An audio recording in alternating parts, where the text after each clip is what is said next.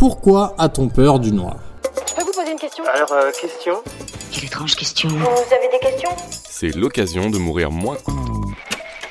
Dans la liste des phobies les plus communes, on retrouve l'arachnophobie, la peur des araignées, la claustrophobie, la peur des espaces confinés, l'agoraphobie, celle des foules, la mourir moins conphobie, ça c'est plutôt la peur de se coucher plus débile qu'hier, et bah cette dernière étant largement partagée par les gens qui n'écoutent pas le podcast d'ailleurs.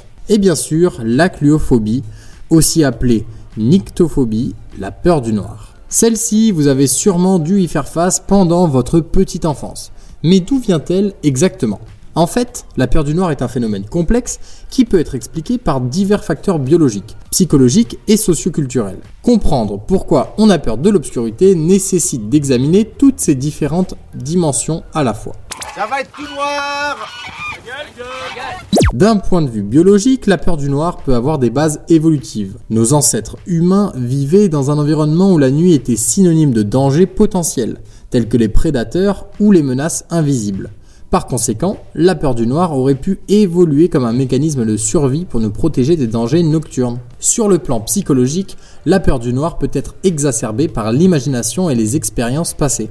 Les enfants en particulier ont souvent des peurs irrationnelles liées à l'obscurité, comme la peur des monstres ou des créatures imaginaires. Ces angoisses peuvent être renforcées par des histoires effrayantes entendues dans leur environnement ou par des expériences personnelles traumatisantes, ce qui crée des associations négatives avec l'obscurité. En avant Ne craignez aucune obscurité Debout Forcément, si à chaque fois dans les histoires que vous racontez au petit Timéo, bah, les monstres surgissent la nuit, eh bah le petit Timéo, il va préférer l'après-midi, hein. ça c'est logique. Enfin, la peur du noir peut être influencée par des facteurs socioculturels tels que les représentations de l'obscurité dans les médias populaires, les films d'horreur, les histoires de fantômes et autres récits effrayants pouvant contribuer à renforcer l'association entre l'obscurité et le danger. Autrefois, les villes mal éclairées étaient de véritables coupe-gorge et l'arrivée de l'éclairage public était souvent synonyme d'une plus grande sécurité. La peur du noir peut également être liée à des problèmes de santé mentale tels que l'anxiété ou les troubles de l'humeur. Les personnes souffrant de ces conditions peuvent être plus susceptibles de ressentir une peur excessive de l'obscurité